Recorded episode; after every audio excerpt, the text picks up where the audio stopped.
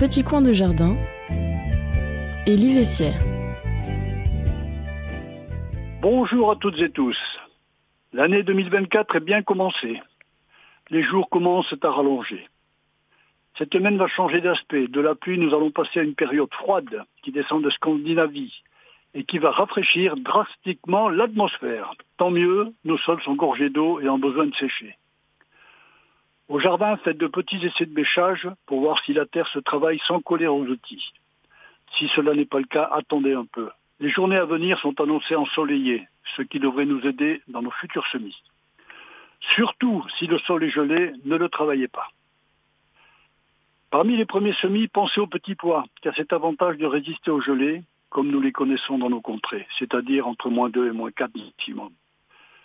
Pourquoi semer le petit pois aussitôt? Je l'ai déjà dit, c'est une notion qu'il faut toujours avoir en mémoire et dont je vous ai déjà parlé. La maladie cryptogrammique qu'est l'oïdium. Cette maladie apparaît au beau jour avec des poussées de température et des précipitations abondantes comme nous en subissons. Elle se matérialise sur les feuilles par de petites taches blanches et peuvent affecter les gousses et toute la tige jusqu'à dépérissement complet de la plante. Si vous voulez gagner du temps, vous pouvez le semer en godet en plaçant 3 à 4 graines par godet. Qu'ils soient ronds ou ridés, le résultat sera le même. Seul le goût change, les ridés étant un peu plus sucrés. Petit conseil, avant de les mettre en godet, faites-les tremper 24 heures pour les faire gonfler. Dans votre godet, déposez un mélange de terre de jardin et de compost. Placez vos grains les uns à côté des autres, trois ou quatre, et couvrez d'un bon centimètre de terre que vous tasserez légèrement. Humidifiez le substrat et gardez l'ensemble de votre plantation à l'abri des précipitations. Lorsque les pousses seront 2 bons centimètres de haut, il va falloir penser à les mettre en pleine terre. Pour cela, vous aurez en amont installé un tunnel à l'endroit prévu qui aura asséché et réchauffé le sol qui lui-même aura été amondé de compost. Me concernant, avant de mettre en terre le contenu de mes godets, j'installe d'abord le grillage qui servira de tuteur lorsque les pousses prendront très vite de la hauteur.